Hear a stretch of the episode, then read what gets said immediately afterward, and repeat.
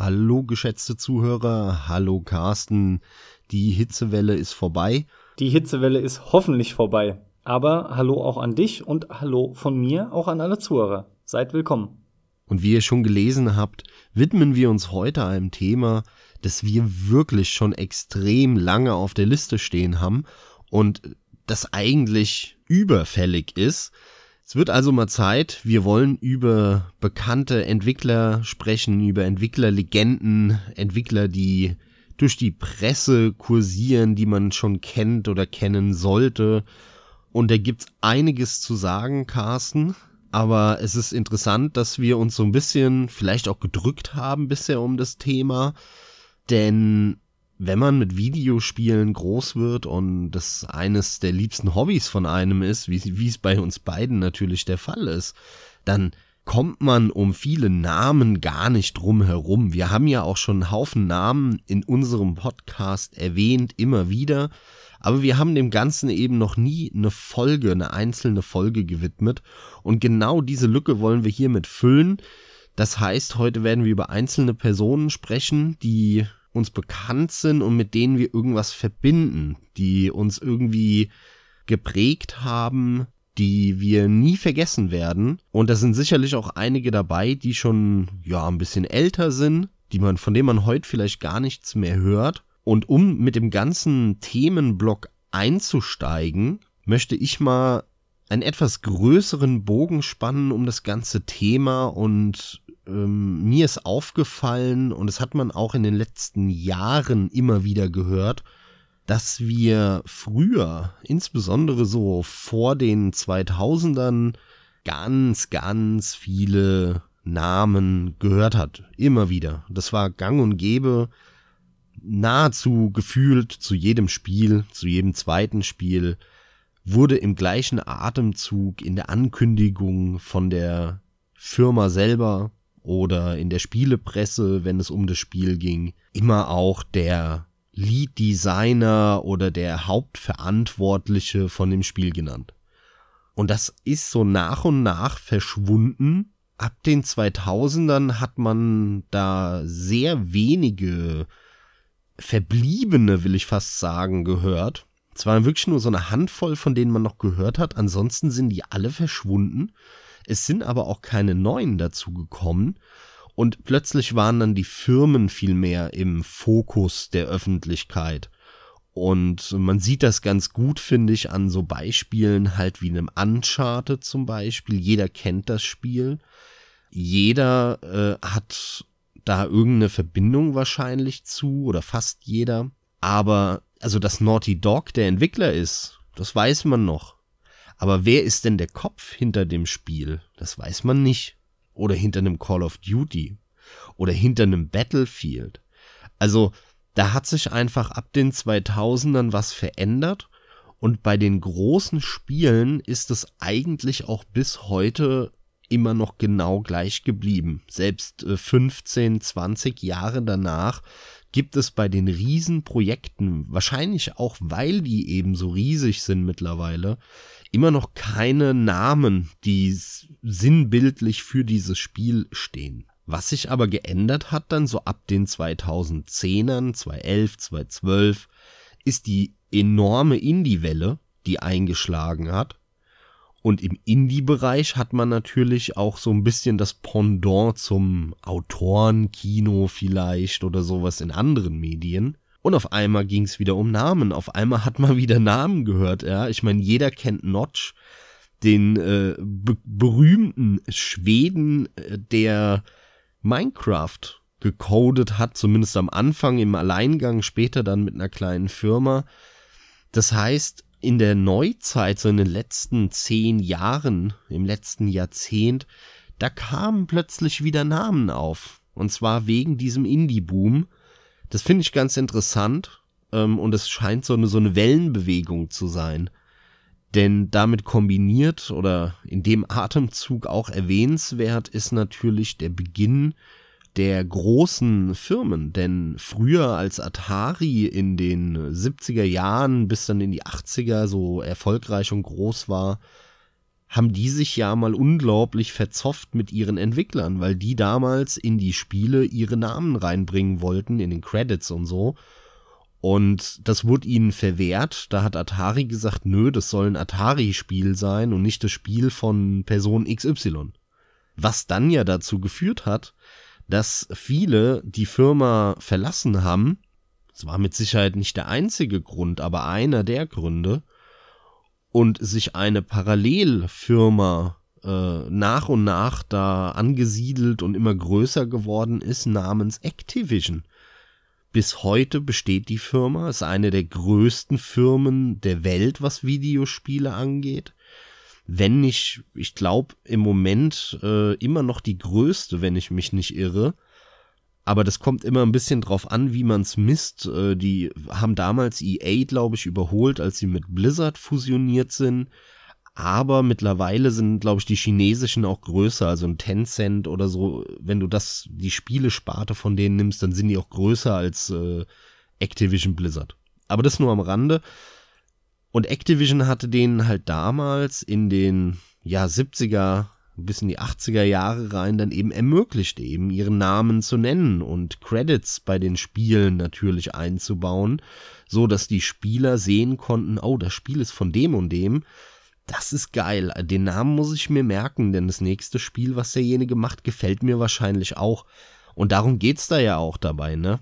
Weil eine Firma, da kann man es schlecht dran ausmachen, weil so, so viele Spiele, wenn wir uns das jetzt im Moment mal anschauen, äh, ein Activision, ein EA, ein Ubisoft, ein was weiß ich was, ein 2K, wie viele Spiele die produzieren, in Auftrag geben, von wie vielen Leuten, daran kannst du dich nicht orientieren. Ja, es gibt Firmen, die vielleicht rausstechen, wo man sagt, ja doch, irgendwie gefällt mir jedes Spiel von denen. Aber eigentlich kannst du es nicht an der Firma ausmachen, sondern musst es an den Personen ausmachen. Und die wechseln ja auch mal Firmen. Und insofern ist es ein ganz wichtiges Indiz dafür, ob einem das Spiel gefällt, wenn man eben die Historie kennt von den Personen. Und das wollen natürlich die Firmen nicht. Klar, ne, weil dann verlässt der dies, das Unternehmen. Die Käufer haben aber den Namen im Kopf von dem Entwickler und nicht von der Firma. Naja, und dann gehen die Kunden, wandern dann mit dem Entwickler zur anderen Firma. Und genau deswegen gab es damals halt diesen Streit zwischen Atari und Activision, ähm, beziehungsweise zwischen den Entwicklern und Atari. Und dann als Folge wurde dann Activision gegründet. Ja, und daran sieht man eben, das ist so eine Wellenbewegung, ne? Ganz früher hast du nie was von Namen gehört, da waren es die geilen Atari-Spiele, dann kamen auf einmal die Namen und in den 2000ern sind sie dann wieder verschwunden und dann kamen sie auf einmal wieder durch die Indie-Bewegung. Also ist eine ganz nette Wellenbewegung, die man da beobachtet aus verschiedenen Gründen. Richtig guter Einstieg, wie ich finde. Vielen Dank dafür. Ich hätte es wirklich nicht besser machen können kann dir auf jeden Fall uneingeschränkt zustimmen. Das Interessanteste ist wirklich, jeder kennt diese typischen großen Namen, ja? Sei es Shigeru Miyamoto, Sid Meier, John Carmack, Hideo Kojima, Will Wright. Es gibt so viele. Ich höre jetzt auf aufzuzählen. Mir geht's nur darum, die großen Namen kennt jeder. Und es ist tatsächlich interessant, dass all diejenigen, die ich gerade aufgezählt habe, gibt noch viel mehr. Aber genau die kommen aus der Zeit, die du beschrieben hast. Da war der Name noch Programm. Da war der Name noch an Qualität geknüpft. Also ist er heute auch noch, bitte nicht falsch verstehen, aber grundsätzlich ist es genau das, was du sagtest. Man hat diese Entwickler, die haben sich einen Namen gemacht und entsprechend wurde damit auch beworben. Beziehungsweise wenn man sich in der Tiefe damit beschäftigt hat, hat man auch mitbekommen können, dass die auch mal hier und da an anderen Projekten beteiligt waren oder die typische schützende Hand darüber gehalten hatten. Und man hat dann aber so ein gewisses Vertrauen dazu entwickelt und dachte, ja, dieses Projekt, das läuft. Das geht schon locker über die Bühne, denn der Name steht dahinter. Und genau aus dem Grund finde ich das so interessant, denn diese Entwicklung ist so extrem. Wir haben bei Videospielen auch dieses schnelle, diese, diese schnelle Entwicklung erlebt. Dass wir mittlerweile diese AAA-Projekte haben, hinter denen nur noch selten Namen stehen, auch das sagtest du bereits, ja. Aber gleichzeitig gibt es durchaus immer wieder in AAA-Produktionen dennoch Namen, die man immer wieder mal wahrnimmt. Und parallel dazu gibt es halt auch eben allem voran Independent-Produktionen. Genau diese Titel, die halt eben den ein oder anderen Namen groß machen. Und genau da finde ich den Ansatz so interessant. Es gibt nach wie vor heute durchaus die Möglichkeit, dass es Entwickler gibt, die noch von sich zu sprechen machen, obwohl sie kleine Titel produzieren oder vielleicht gerade deswegen, weil sie einfach herausragende Ideen haben. Und vielleicht sollten wir auch diesen Podcast ein Stück weit in diese Richtung bringen. Zum einen mag es bestimmt für den ein oder anderen interessant sein, was wir zu sagen haben zu den Größen, die, nur ich sag's frei raus, eigentlich schon langweilig wirken, weil sie jeder kennt. Jeder, der sich auch nur halbwegs mit Videospielen beschäftigt, denen ist das ein Begriff, der weiß genau, was diese Größen getan haben für die Industrie, was sie für Spiele aktuell entwickeln und es ist auch vollkommen legitim. Aber es gibt halt unter anderem, weil wir einen Podcast machen, eben auch unzählige andere Podcasts, die genau sich diesem Thema schon gewidmet haben. Das heißt, es ist doch durchaus ganz interessant mal zu schauen, was ist denn abseits von diesen genannten Größen. Was mich zum Start interessieren würde, ist, wie war denn dein Anfang, was das Thema angeht? Sprich, welcher Entwickler, welcher Name war der allererste, den du so wahrgenommen hast? Boah, da muss ich echt überlegen, weil, ja, es ist so typisch und vor allem so typisch für mich, denn gerade ich müsste mir doch Gedanken darüber gemacht haben. Das ist ja die Standardfrage. Mit was hast du denn begonnen? Beziehungsweise was kam dir denn zuerst in den Sinn? Und Nee, habe ich wieder mal nicht. Ich habe wieder um zehn Ecken gedacht. Ich habe mich mit Hinz und Kuhns beschäftigt, um so die kleinsten rauszupicken gegebenenfalls. Und muss aber ganz ehrlich sagen, jetzt wo du mir die Frage stellst, hm, ich glaube, es ist fast ein bisschen enttäuschend, aber gleichzeitig ist es halt auch genau begründet auf dem, was wir jetzt schon eingangs gesagt hatten. Es gab halt damals nur ein paar Namen, weil es auch nicht extrem viele Spiele gab, als wir begonnen haben. Und das erste, was mir zu Ohren kam, war entweder John Carmack oder Shigeru Miyamoto. Von daher vielleicht halt echt wenig überraschend und es sind diese Größen zu nennen. Das sind halt Leute, die haben so viel für die Industrie getan, da kommst du halt nicht umhin und ja, das waren halt auch die ersten Titel, die ich gezockt habe und ich meine aber, es war wirklich John Carmack, den ich als erstes gehört hatte und zwar in Kombination mit äh, Romero und Doom 2 in meinem Fall. Ja, geht mir ganz ähnlich. Also bei mir, ich bin mir auch sehr sicher, dass es John Carmack und John Romero waren. Kann mich aber nicht ganz erinnern, ob das von einem Kumpel war oder in irgendeinem Artikel von einer Spielezeitschrift. Ich weiß nicht mehr wo, aber ich bin mir sehr, sehr sicher, es war John Carmack und Romero. Bei mir damals im Zusammenhang mit Quake, also Quake 2 äh, in erster ja. Linie. Ja. Da, da, macht sich der Altersunterschied wieder bemerkbar. ja, ja.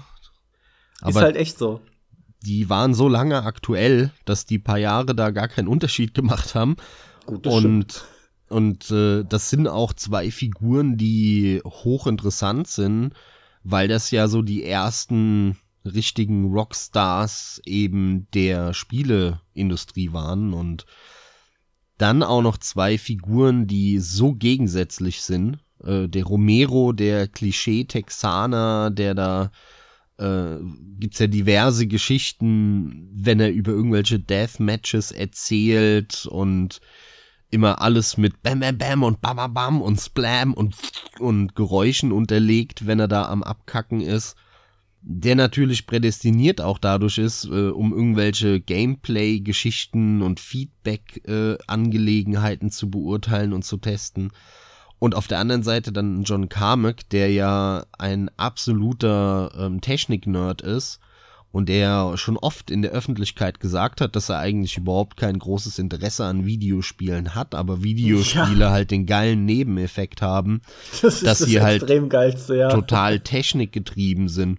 Und äh, wenn du natürlich gerne programmierst und dich mit 3D-Engines beschäftigst und was so technisch machbar ist mit dem aktuellen Stand äh, der Technologie, dann sind natürlich Videospiele bei Computern was hochinteressantes, ne? weil du da unglaublich viele technische Spielereien und äh, Finessen einbauen kannst, die sehr schnell sehr komplex, sehr kompliziert werden und das dann auch noch auf einem hohen Niveau zu programmieren, äh, mit den Ressourcen effizient umzugehen und das Ganze auch noch extrem kompatibel dabei zu machen für die ganzen verschiedenen Grafikkarten und Prozessoren und was auch immer da auf dem Markt ist.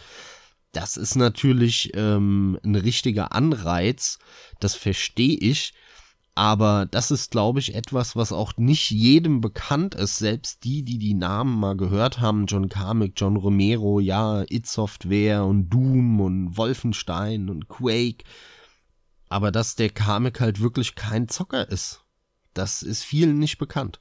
Das ist genau, ein Technikfreak, das ist ein Entwickler, das ist ein Software-Ingenieur oder selbst, selbst, das generell ist das halt ein Mensch, der von solchen Dingen unglaublich fasziniert ist, der dann äh, ab den, ich glaube so ab der Jahrtausendwende, also ab den 2000ern dann regelmäßig in seinen in seinen Raketenclub gegangen ist, wo er mit ein paar anderen, die dann auch ordentlich Geld hatten, in der Freizeit, wenn du so willst, an irgendwelchen NASA-Ausschreibungen teilgenommen haben und versucht haben, Raketen ins Weltall zu schießen und mit denen erfolgreich wieder zu landen da auf der ihrem Grundstück. Also das ist halt ganz abgefahren äh, und dem sein Leben ist Technik. Ist Technik, ist das Entwickeln von, von äh, Computern, von Software, von Hardware ähm, in jeglicher Form. Ja, ob das halt Spiele sind oder Raketen, die man ins Weltall schießt. Und das ist echt abgefahren und der Typ ist super interessant und da kann ich jedem nur empfehlen, sich äh, mal Videos von dem anzuschauen. Der arbeitet ja mittlerweile bei Oculus Rift und ist da der Chef von der gesamten Entwicklung. Also alle Entwickler, die bei Oculus arbeiten, äh, von denen ist der oberste Chef John Carmack. Und nachdem It Software, ich glaube 2009 war es, an Bethesda verkauft wurde, Damals, da hat er zwar noch da gearbeitet, hat sich aber relativ zurückgezogen. Dann hat man ein paar Jahre, so zwei, drei Jahre quasi gar nichts mehr von ihm gehört. Und dann ist er halt eben in Verbindung mit dem Oculus, äh, Oculus Rift Projekt in der Öffentlichkeit aufgetaucht. Und da arbeitet er jetzt immer noch. Aber es gibt grandiose Szenen von der QuakeCon äh, 2000, ja, 8, 9, 10, 11, 12. Da war der jedes Mal und hat auf der QuakeCon, also eine große äh, Spielemesse, die eben von It Software damals ins Leben gerufen wurde. Ursprünglich mal eine LAN-Party, eine riesengroße, um halt Doom und Quake und so weiter im Multiplayer zu zocken.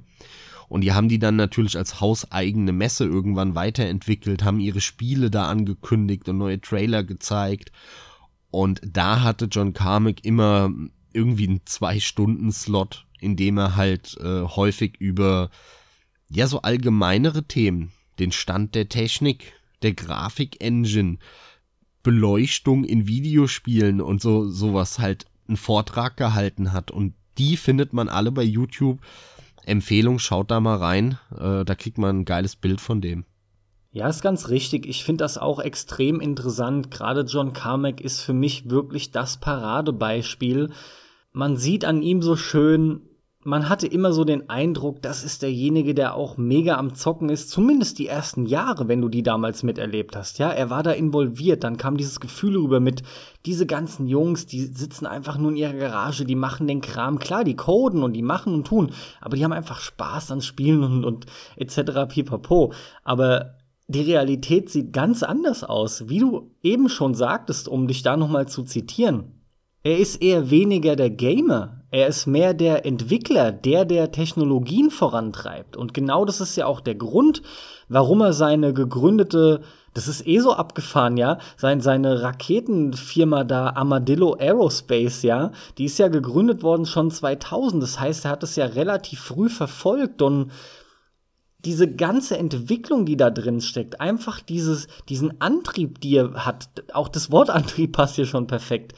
Der Typ ist einfach getrieben von Optimierung, Effizienz und das zeigt sich halt auch in seinen Codes, in seinen Programmcodes. Und das ist so extrem interessant, denn du brauchst nicht zwingend in erster Linie einen Gamer, um erstmal eine Technik voranzutreiben. Soweit, so gut und auch, denke ich, so klar. Aber die Kombination, wenn du so jemanden hast, mit anderen Leuten, die halt leiten können, ich weiß, das klingt ziemlich simpel, aber das macht's dann halt einfach fantastisch, denn John Carmack bei It Software, der hat so viel geleistet. Der hat so viel vorangetrieben. Das ist halt eine der absoluten Größen und wie ich eben schon sagte, abseits davon sieht aber die Realität auf ihn als Individuum umgemünzt echt anders aus. Er war immer nur dafür da, um rein die Technik voranzubringen und hat sich abseits davon auch eben andere Dinge gesucht,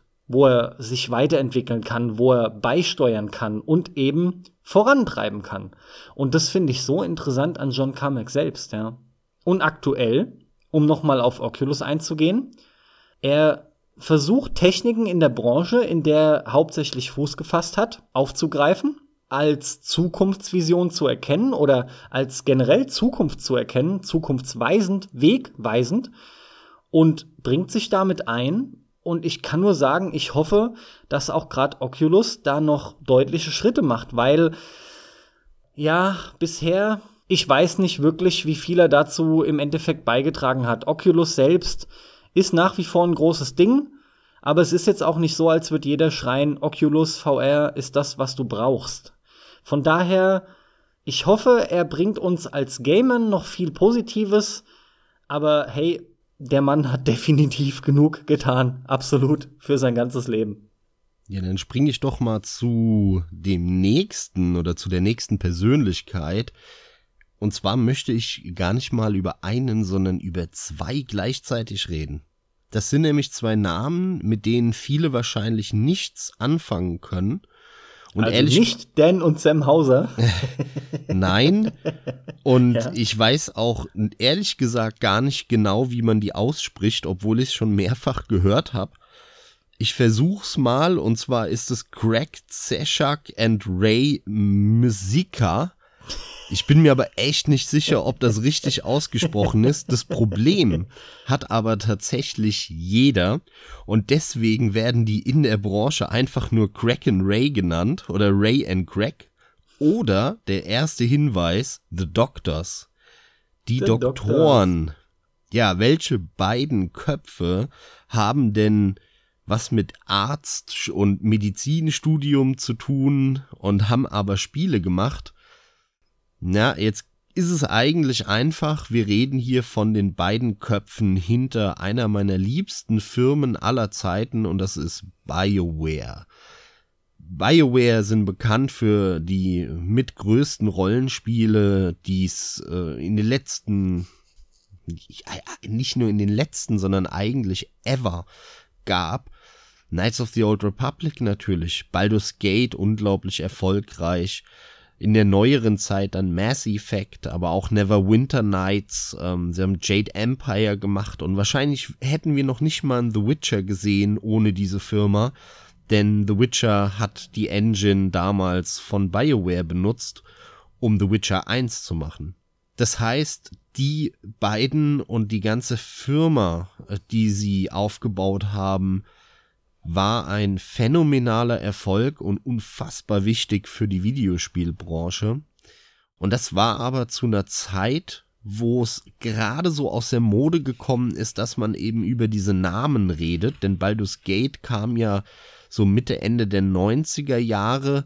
Da war das gerade so auf einem absteigenden Ast und man hat die Namen zwar immer mal wieder gehört, aber viel stärker war hier die Marke BioWare. Das sieht man heute noch, wie stark die Marke ist und der Firmenname. Denn oh ja. EA hat dann ja nach äh, dem Erscheinen von Mass Effect 1 die Firma gekauft. Und somit ist Mass Effect 1 das letzte Spiel, das wirklich ein BioWare-Spiel war. Und danach äh, kamen dann natürlich noch Mass Effect 2 und äh, Dragon Age ging dann noch weiter. Aber wenn man die letzten Spiele sich anguckt, dann ist BioWare ein Schatten seiner selbst eigentlich nicht mehr die äh, Firma, die man da früher mal so genannt hat. Schon lange nicht mehr. Aber EA hält an dem Markennamen fest. Daran sieht man, ob es zu Recht oder zu Unrecht ist, sei mal dahingestellt. Aber man sieht, wie stark die Marke ist, dass sie salopp formuliert, obwohl EA mehrere Spiele veröffentlicht hat, die schlecht angekommen sind von BioWare, namentlich Mass Effect Andromeda, was so ein halbes Debakel war, und dann Dragon Age Inquisition, was nicht gut ankam, jetzt dann äh, vor kurzem Anthem, was so eine Art Loot-Shooter, Multiplayer-Shooter wurde, sehr untypisch eigentlich für BioWare. Alles waren Spiele, die nicht gut angekommen sind und trotzdem hält EA an dem Markennamen fest, BioWare. Und das ist schon beachtlich. Und warum ist das so? Das ist genau nicht wegen diesen Spielen, die in den letzten zehn Jahren kamen, sondern das liegt genau an den Spielen, die vorher gekommen sind. An Knights of the Old Republic, an einem Mass Effect 1, an Baldur's Gate und so weiter und so fort. Und da ich äh, die Firma schon immer sehr geliebt habe und eigentlich durch die Bank weg alle Spiele gerne mochte, bis auf die Baldur's Gate Spiele, mit denen wurde ich bis heute nie warm, sind es zwei, die auch weil die so abgefahrene Namen haben, mir eigentlich immer im Gedächtnis bleiben und sind. Und wenn ich die Namen lese, weiß ich auch sofort. Das sind die beiden von BioWare. Aber sie sind eben relativ unbekannt und viele kennen nur den Firmennamen, aber nicht den Namen dieser beiden Entwickler. Tatsächlich, um gleich bei der Wahrheit zu bleiben, ähm, sind mir diese Namen kein Begriff gewesen. Im Zuge der Recherche habe ich davon mitbekommen. Aber, und daran merkt man das halt, ich bin kein riesen BioWare-Fan. Ich bin überwiegend bedeutend später erst in Rollenspiele eingestiegen, beziehungsweise erstmal auf Konsole in die typischen JRPGs, ne? Also wir reden von Dingen wie Secret of Mana oder Chrono Trigger und hatten aber parallel zum PC, auf dem ich zu der Zeit nicht mehr unterwegs war, genau diese Bewegung von BioWare und mit Baldur's Gate. Das habe ich nur am Rande mitbekommen, aber genau deswegen auch nichts mehr von den Entwicklern. Von dir auch immer wieder gehört mit Kotor, ganz klar, aber als Entwickler selbst waren die mir kein Begriff, nicht geläufig. Ja, wird den meisten so gehen. Die meisten kennen die beiden nicht obwohl sie gerade durch ihre strangen Namen auffällig sind. Sie sind auffällig, weil sie Doktoren sind, die ja parallel zu ihrem Medizinstudium eigentlich, weil sie halt ein bisschen Zeit hatten und gerne gezockt haben, gesagt haben, ey, wir machen jetzt mal eine Spielefirma auf. Und gucken halt mal, ob das läuft. Und dann haben die halt, weil sie gerne gezockt haben, haben die Spiele gemacht. Und das ist natürlich die beste Voraussetzung, erstmal, ja, wenn du gerne zockst, machst eine Spielefirma auf. Aber die konnten es halt auch, ne? Und das Lustige ist, die haben beide aber ihr Studium auch durchgezogen, ne? Also es sind wirkliche Doktoren. Die haben nicht dann aufgehört und haben ähm, nur noch Videospiele entwickelt und das Studium abgebrochen. Mhm. Sondern die haben das durchgezogen und der Ray, was irgendwie eine Abkürzung für Raymond ist, ja, der Ray von den beiden, der äh, ist halt nicht nur Arzt und Spieleentwickler, sondern der war tatsächlich dann auch eine Zeit lang, als ähm, EA BioWare gekauft hat, war der auch der Vizepräsident von Electronic Arts. Ja, also die haben quasi, das muss man sich wirklich so vorstellen damals, auch wenn EA sehr groß war und bedeutend größer als ein BioWare zu der damaligen Zeit war das ein richtig interessanter Deal für die, denn BioWare wurde auf vielen Ebenen in der Firma gleichberechtigt behandelt wie die bestehende Electronic Arts Firma. Und dadurch ist eben der Kopf von BioWare, nämlich der Ray, zum Vizepräsident geworden von, von EA. Was man ja gar nicht glauben würde, sondern man würde ja glauben, naja, die haben die aufgekauft, äh, haben die so ein bisschen runtergebuttert und haben die denen gesagt, hier entwickelt mal bis in drei Jahren so ein, so ein Rollenspiel mit Drachen und Feuer. Aber das war nicht ganz so. Die BioWare-Leute hatten ziemlich viel zu sagen plötzlich in EA, in dieser riesengroßen Firma. Das ist mit Sicherheit auch ein Grund, warum die, der, die, dieser Markenname BioWare da auch bis heute noch so ja präsent ist. Also es ist schon eine super interessante Geschichte. Wer sich darüber mal informieren will, dem kann ich das nur empfehlen. Gibt's mehrere Videos, die man natürlich findet auf YouTube, so The Story of BioWare und natürlich mal auf Wikipedia reinzuschauen und sich die Story von den Leuten durchzulesen. Das ist wirklich hochinteressant. Die beiden sind sehr intelligente, sehr clevere Menschen, die unglaublich erfolgreich waren auf verschiedenen Ebenen und halt vor allem geile Spiele gemacht haben. Mich freut es als jemand, der da Laie auf dem Gebiet ist, BioWare trotzdem extrem für dich zu hören, ja. Erst recht ist es für mich schön zu hören, weil es einfach auch sau informativ ist. Ich hoffe, dass das nächste auch halbwegs informativ für dich sein kann, denn den nächsten Entwickler, den ich ansprechen möchte, der für mich persönlich oder meiner Meinung nach, wenn auch rückwirkend, denn das ist einer von denen, die ich von Anfang an nicht kannte, sondern das ist einer der Entwickler beziehungsweise ja, Director, Producer, wie auch immer, je nachdem, wie er involviert war, aber für ein Genre viel getan hat, das ich sehr liebe, nämlich allgemein für das Musikspielgenre. Die Rede ist von Tetsuya Mitsugushi und zwar ursprünglich gestartet schon in den 90ern für Sega mit Sega Rally Championship. Ist er aber verantwortlich dafür, aufgrund seiner Liebe zur Musik, dass Space Channel 5 entwickelt wurde. Und jetzt spätestens Max kannst du auf jeden Fall einklinken, weil du weißt genau, Space Channel 5, Carsten, das sind zwei Wörter, Namen in Kombination, das funktioniert einfach. Ja, definitiv. Uh, Space Channel 5 ist äh, ein richtig cooles Spiel. Easy to play, hard to master, ne? Äh, gute Voraussetzungen und ja, ich habe den Namen auch schon mehrfach gehört, hätte dir aber jetzt auch nicht spontan sagen können, was der gemacht hat. Nee, ist ja auch in Ordnung. Das ist wirklich trotzdem ein relativ unbekannter in dem Sinne. Ne? Das ist genau dieses Nischending, wovon wir sprechen. Aber der hat halt, ähm, als er Sega beigetreten ist, dann von sich reden gemacht bei diversen Auftragsarbeiten. Das war halt eben, wie gesagt, Rally Championship und dann hat er noch irgendwie ein Man XTT Superbike gemacht. Das war zusätzlich dieses Motorradrennspiel entsprechend ähm, war noch beteiligt an Sega Rally 2, aber dann kam er halt dazu, nach diesen etwa drei, vier Jahren Space Channel 5 zu machen und damit halt was zu verwirklichen, was er verwirklichen wollte. Und seine weitere Karriere sollte dann auch in diese Richtung gehen und Ach, allein für mich hat der Mann halt dann tatsächlich so viel ins richtige Licht gerückt, beziehungsweise gemacht, weil das waren die Anfänge mit Dreamcast und PlayStation 2 und da kam dann halt Res. Und Res, also Richard Emil Zeppelin, ja, REZ, ist auch so dermaßen bekannt. Das ist ja, ich glaube, jüngst sogar, vor gar nicht allzu langer Zeit noch in VR wieder aufgelegt worden. Bis heute reicht das rein, obwohl es Anfang 2000 ist, ja. Ja, ja. Und ähm, Space Channel 5 Part 2 war dann einfach wirklich die absolute Perfektion des ersten Teils, weil ich habe die alle gespielt, aber der Vorgänger war in Ordnung, aber mehr dieses klassische die ersten Schritte in die richtige Richtung. Aber definitiv war Part 2 von Space Channel 5 absolut grandios. Eines meiner am meist gespielten und am meist geliebten Musikspiele.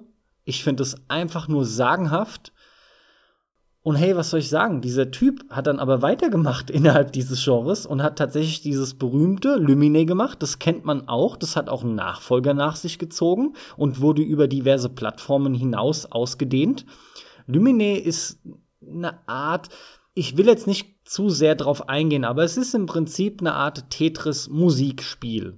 Kombination. Das trifft's relativ gut. Wenn man sich das anschaut, merkt man das ziemlich schnell. Das kann einen recht gut gefangen nehmen. Es ist halt, wie gesagt, ein Tetris-artiger Puzzler, der gleichzeitig aber auch die musikalischen Rhythmuselemente beinhaltet. Dann wiederum gab es eine Zeit lang eine Phase bei ihm anscheinend, wo er wieder nur Auftragsarbeiten gemacht hat. Ich weiß nicht warum. Ich denke, das war Lumine geschuldet, weil das leider kommerziell kein Erfolg war. Aber dann konnte er wieder als Director teilhaben an Child of Eden. Child of Eden war im Prinzip der geistige Nachfolger von Res. Ich erinnere mich schmerzlich daran, denn grundsätzlich ist es ein wirklich vernünftiges Spiel, war auch halbwegs erfolgreich, aber persönlich muss ich sagen, als Res-Nachfolger hat mich das enttäuscht. Und zwar ziemlich stark. Und da kann auch der Kumpel Maxi mitreden. Wir haben das zur gleichen Zeit gespielt. Der war ähnlich enttäuscht. Ich habe eine Edition, ich habe das T-Shirt, das nutze ich heute noch als Schlaf-T-Shirt. Für mehr hält's halt nicht mehr her, ja. Dazu ist es gut, ja. Ja, dafür ist es halt auch zu lange her. Darum geht's gar nicht. Ich will's ja nicht schlecht machen. Am Anfang war es in Ordnung, es zu tragen. Mittlerweile ist es halt, hey, das war 2011, ja. Das kannst du heute nicht mehr anziehen, ganz klar. Aber hey, der Aufdruck hält noch. ja, immerhin. Aber insgesamt kannst du es trotzdem nicht mehr anziehen. Also Lirum Larum. Das war der inoffizielle Rest-Nachfolger und Child of Eden hat mich nicht beeindrucken können. Das war auch der Rest-Nachfolger, der das erste Mal mit den Move-Controllern der PlayStation 3 gespielt hatte.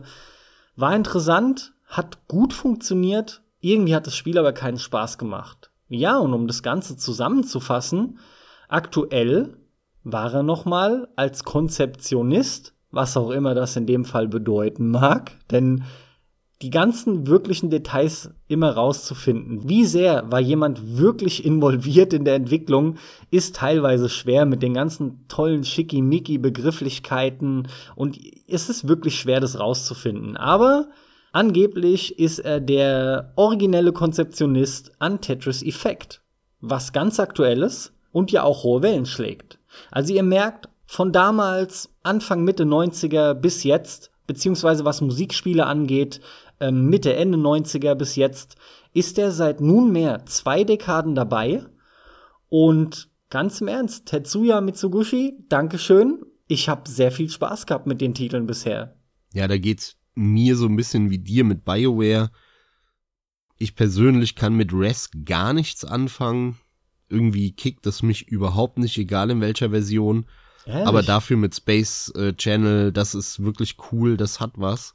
Aber irgendwie da mit diesem komischen Rechteck da über den Bildschirm zu ziehen und dann macht's bip, bip, bip, bip, bip und dann ruddelst du wieder über den Bildschirm von links nach rechts, dann macht's wieder bip, bip, bip, bip, bip. Das ist mir irgendwie zu blöd. Ich weiß auch nicht warum. Vielleicht musst du das mal in VR spielen. Mich, auch wenn es im Takt der Musik ist. Also mir ist völlig fremd, warum einem das Spaß machen kann. Aber nee, es ist ja nicht im Takt der Musik. Es sind ja wirklich nur die Schüsse, die du auslöst, dann im Takt der Musik. Also es ist eigentlich so ein bisschen gecheatet, wenn man so will, als Musikspiel. Das ja, muss gut, man ja, ja, echt zugeben. Das ja. meine ich ja, ja, ja. Du, ja, ja, das muss man zugeben. Du lockst das und aber geschossen wird dann erst im Takt der Musik quasi, ne? Genau, genau haben wir hier wieder volles Meinungsspektrum. Äh, die Zuhörer, ja, sucht euch aus, auf welcher Seite ihr seid. Auf Carstens Seite oder auf meiner. Auf meiner. Aber ja, ist definitiv jemand, den man nicht unbedingt kennt. Und so will ich dann auch weitermachen. Und zwar möchte ich ein paar Worte über jemanden verlieren, der auch nicht besonders bekannt ist, der für mich aber sehr bedeutend war und ist. Und zwar ist das Chris Sawyer.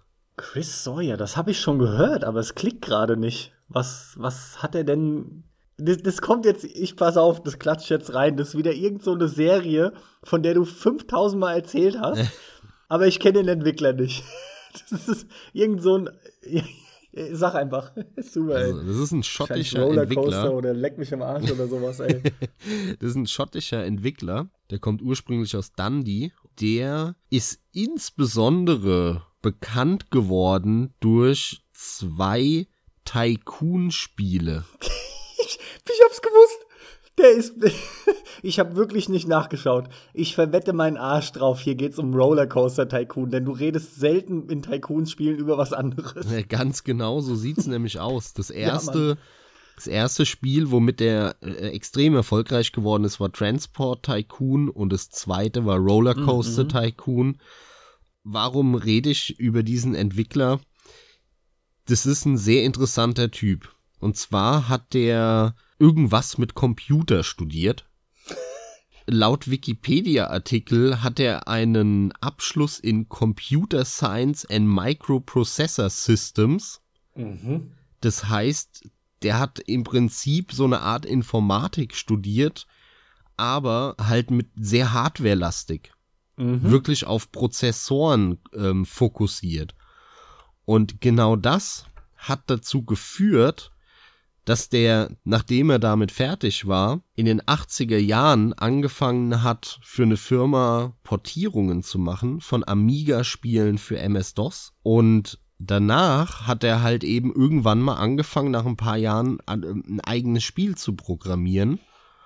Und das Krasse daran ist, dass der Typ halt einfach alles selber gemacht hat. Alles.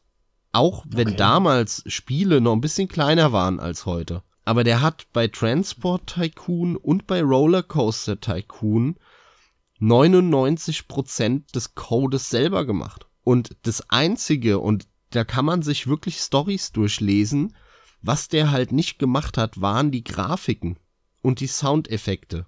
Denn diese beiden Sachen, die äh, konnte er nicht. Der war kein Designer, der hatte da keinen Bock drauf. Und da hat er sich eben noch einen anderen gesucht, der dann halt die Grafiken gemacht hat. Aber der hat wieder die Grafiken dem Chris Sawyer zugeschickt und der hatte schon alles, der hatte quasi die Verlinkungen schon vorbereitet im Code für die ganzen Grafiken und hat die nur noch ja, eingefügt. Ja, geil. Das ist wirklich abgefahren, das wusste ich auch noch nicht, ey. Das ist extrem abgefahren. Vergleichbar mit einem John Carmack, weil das halt auch ein absoluter ja. Technikfreak ist.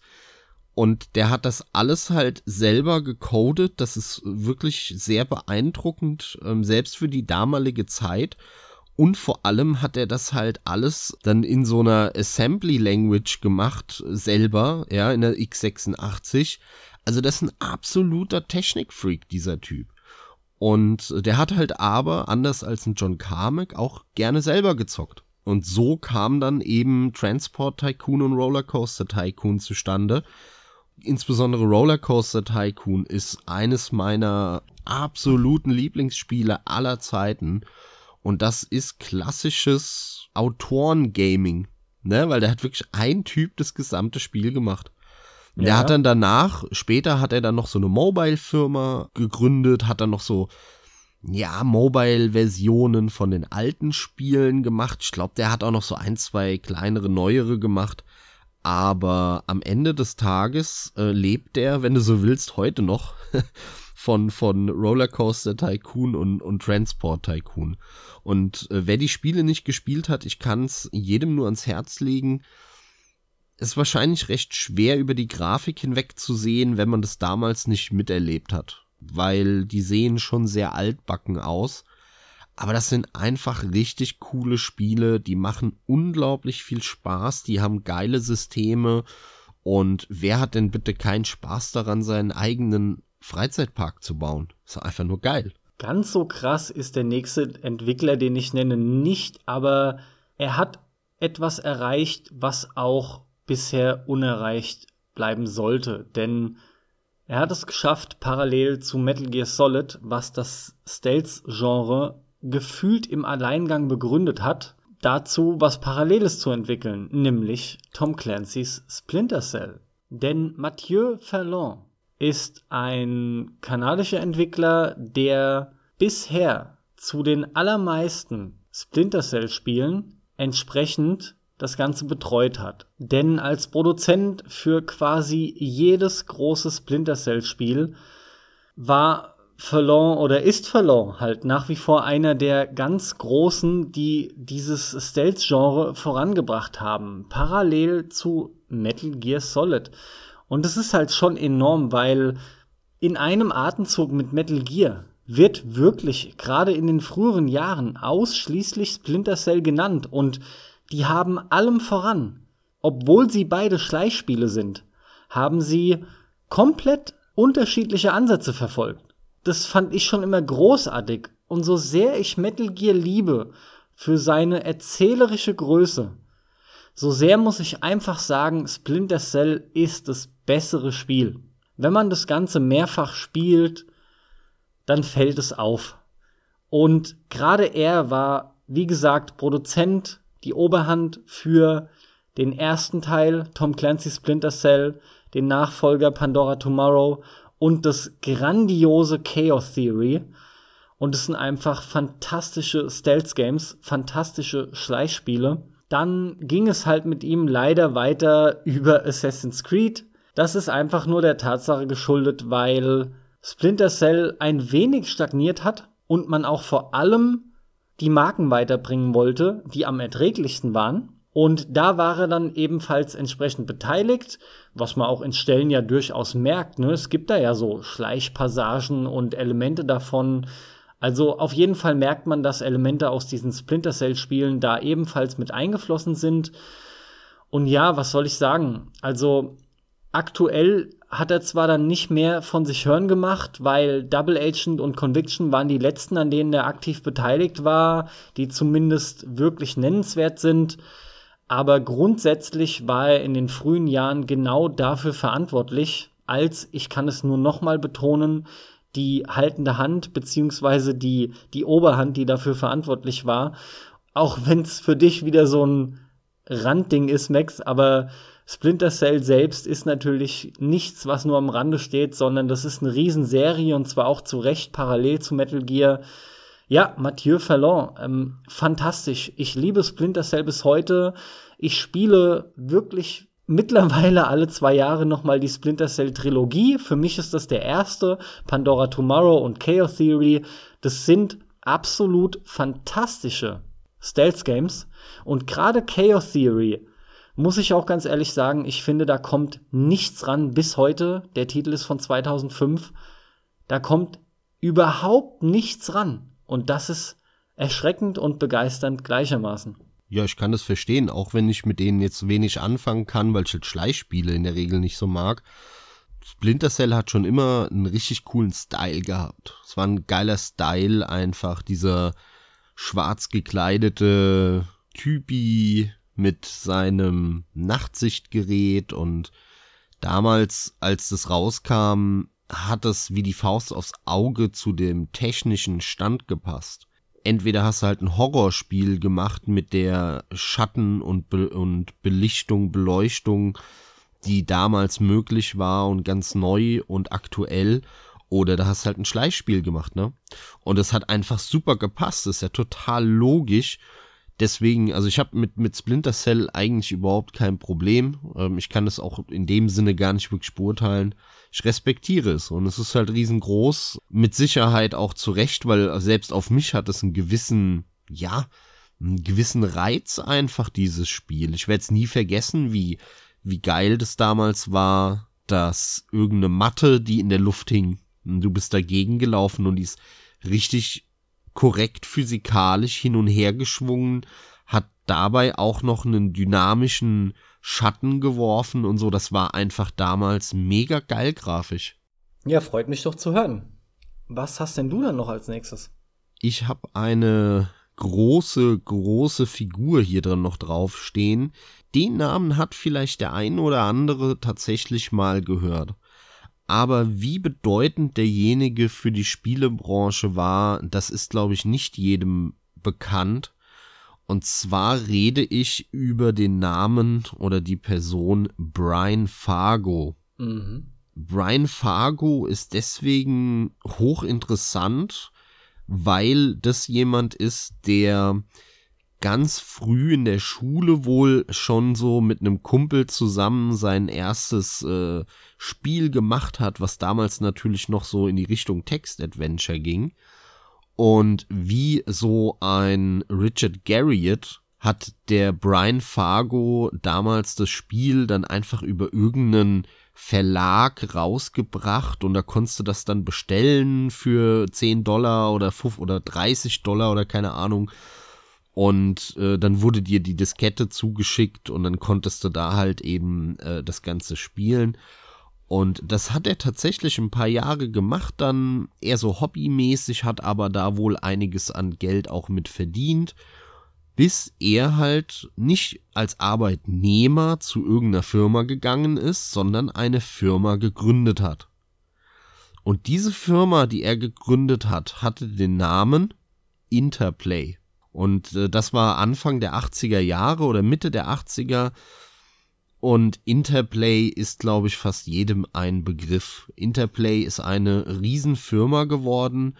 Der hat unglaublich viele junge Talente angeworben, hat ganz vielen Fans von Videospielen, Entwicklern eine Möglichkeit gegeben, da eben professionell einzusteigen. Und Interplay ist natürlich in erster Linie auch heute ein Begriff äh, wegen den Black Isle Studios.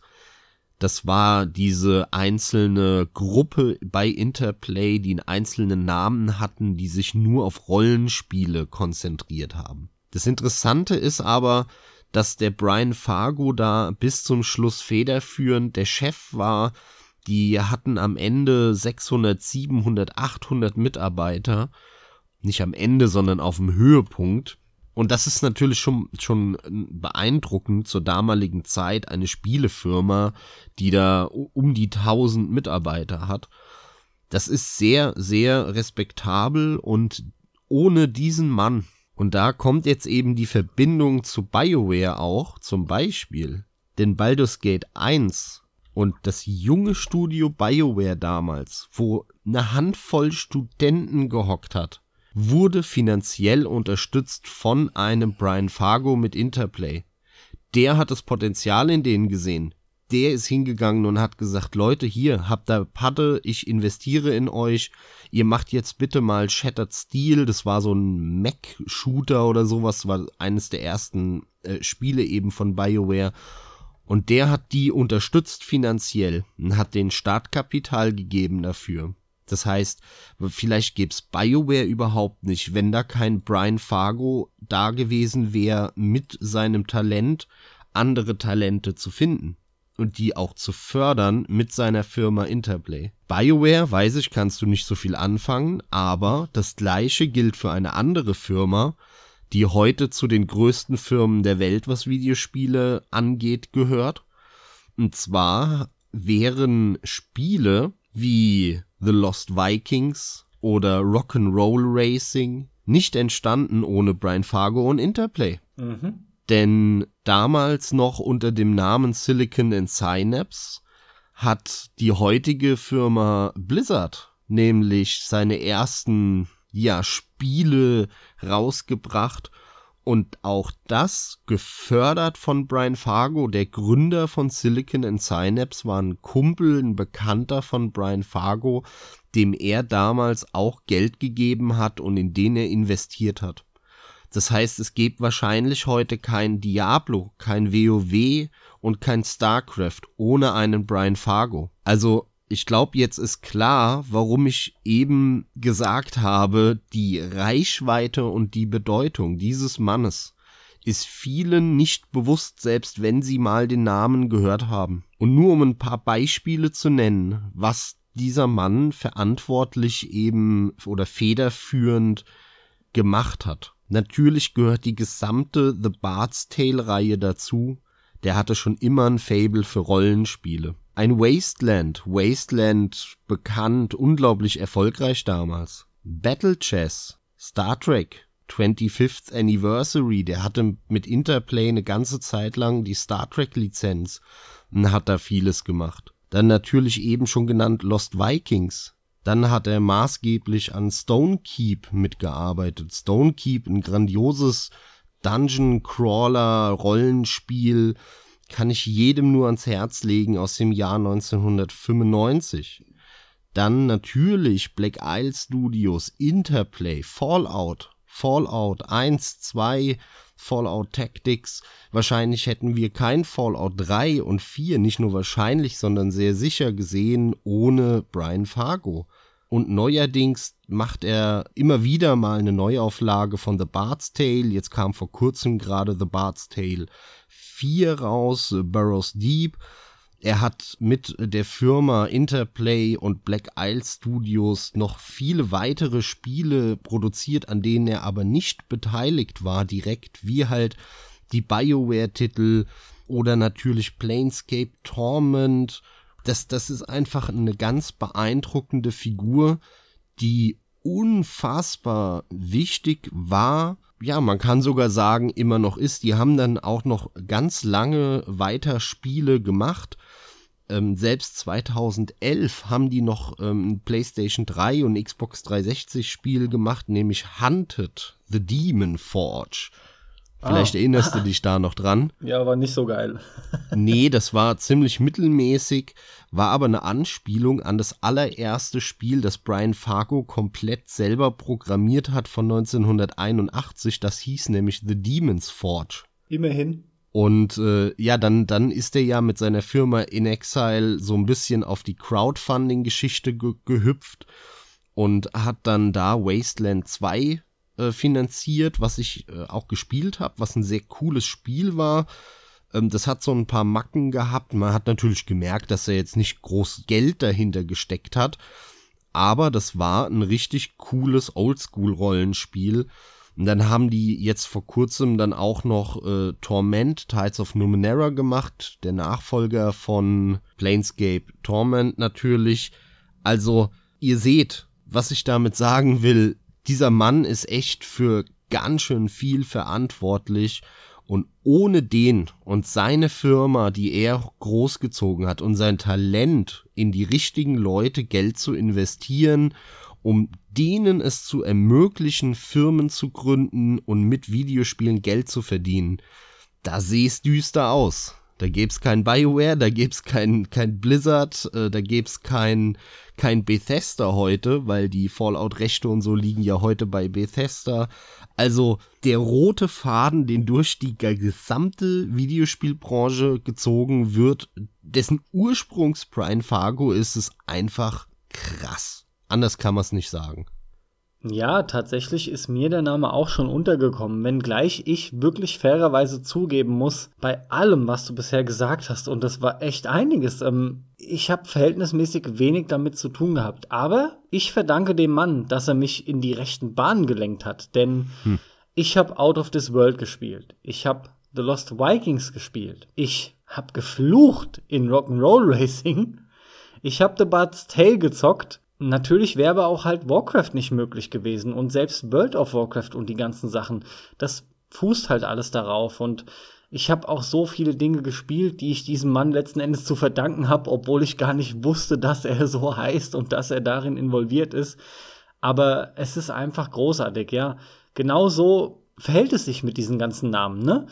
Man informiert sich und kennt den ein oder anderen. Aber wirklich jeden? Natürlich unmöglich. Aber die Großen kennt jeder. Nur ich finde es relevant und deswegen finde ich es auch gut, dass wir diesen Podcast machen, dass wir auch einfach viele Leute nennen, die es verdient haben, genannt zu werden. Deswegen ging mir jetzt auch bei meinem nächsten Entwickler, beziehungsweise Producer Director, ach, Alex Ward durch den Sinn. Und ihr hört schon an meinem Ausatmen, ich nenne ihn jetzt nicht, weil ich habe für das Ende dieses Podcasts was anderes vorgesehen. Alex Ward wäre halt einer meiner Favoriten, weil den kennt auch kaum jemand namentlich und so viele Leute haben Spaß gehabt mit einer der weltbesten Rennspiel-Arcade-Serien, die wir jemals gesehen haben. Und ich kann es wirklich nicht genug betonen. Kaum ein Entwicklerstudio hat geilere Action Arcade Racing gemacht als dieses Studio mit diesem Mann dahinter. Ja, definitiv. Und ich spreche von Criterion und der Burnout-Reihe, selbstverständlich. Und Alex Ward ist halt nun mal die Person, die im Großen und Ganzen als Leitfigur dahinter steht, weil sie immer wieder und auch mir in den Jahren von vor zwei Dekaden als Figur präsent ist, die dort Rede und Antwort stand in den Interviews, schon bei GamePro auf der DVD, die mitgeliefert wurde in dem Magazin, ja, als Anhang halt, als DVD beziehungsweise CD. Mann, fuck, überleg doch mal. Das ist das, worauf ich jetzt trotzdem nicht eingehen möchte, so schwer es mir fällt. Und gleichzeitig ist das auch genau das, worauf ich noch hinaus will in Richtung Ende der Folge. Max, wir haben viel zu viel. Es gibt viel zu viele geile Leute, die uns diese ganzen tollen Spiele beschert haben. Das ist nicht die letzte Folge gewesen, in der wir über Entwicklerlegenden sprechen. Ja, definitiv, kann ich dir nur zustimmen. Ich habe auch einige noch auf der Liste, über die ich ein paar Worte verlieren möchte. Das ist exakt das, was ich mir schon gedacht hatte. Und deswegen möchte ich jetzt mal mit was ähm, aussteigen, was, oh Gott, das ist bestimmt die nächste Viertelstunde, aber es ist per se kein Entwickler. Nur, jeder kennt ihn. Lasst mich bitte diese sieben Noten gerade mal summen. Jeder weiß Bescheid und ich finde, dieser Mann sollte gewürdigt werden. Gerne auch in dieser Folge, weil ich bin mir nicht sicher. Vielleicht kommen wir irgendwann dazu, Max.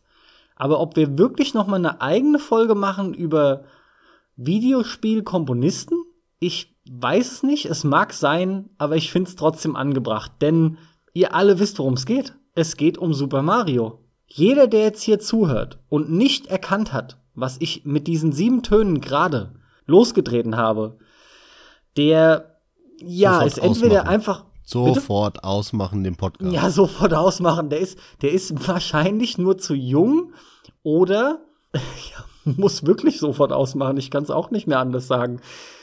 Die Rede ist natürlich von Koji Kondo. Dieser Mann, der für Nintendo arbeitet, der hat einfach ähm, jede, von jedem, der geboren ist, etwa um die 80er rum, 80er, Anfang, Mitte, Ende, hat er die Kindheit geschrieben, was Videospielmusik angeht. Von jedem, der Videospiel begeistert war.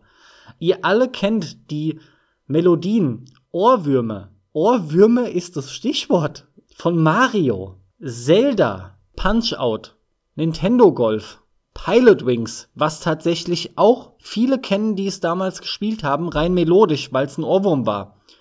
Es gibt so unendlich viel. Allein schon aufgrund dieser großen Namen. Dieser Mann hat melodisch mein halbes Leben in Beschlag genommen.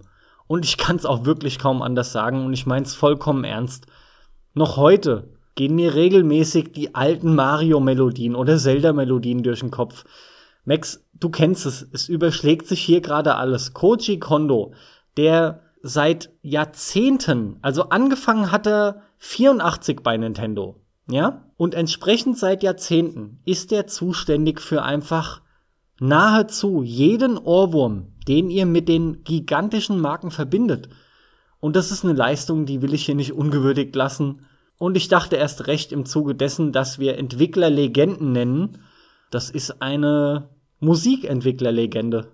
Und ich finde, das ist ein schönes Ende für diesen Podcast. Da stimme ich dir zu. Das ist eine Legende. Es ist ein bisschen getrickst, denn heutzutage, so ab den, ja, weiß nicht, 2000ern, ist Musik für Videospiele machen eigentlich kein Programmieren mehr. Da hat es gar nichts mehr Leider. damit zu tun, sondern du nimmst die Musik auf und die Sounddateien, die gehen dann in irgendeinen äh, Codex und das war's. Ja, und das Spiel, äh, da hast du die Lizenz an dem Codex und dann werden die Sounddateien abgespielt.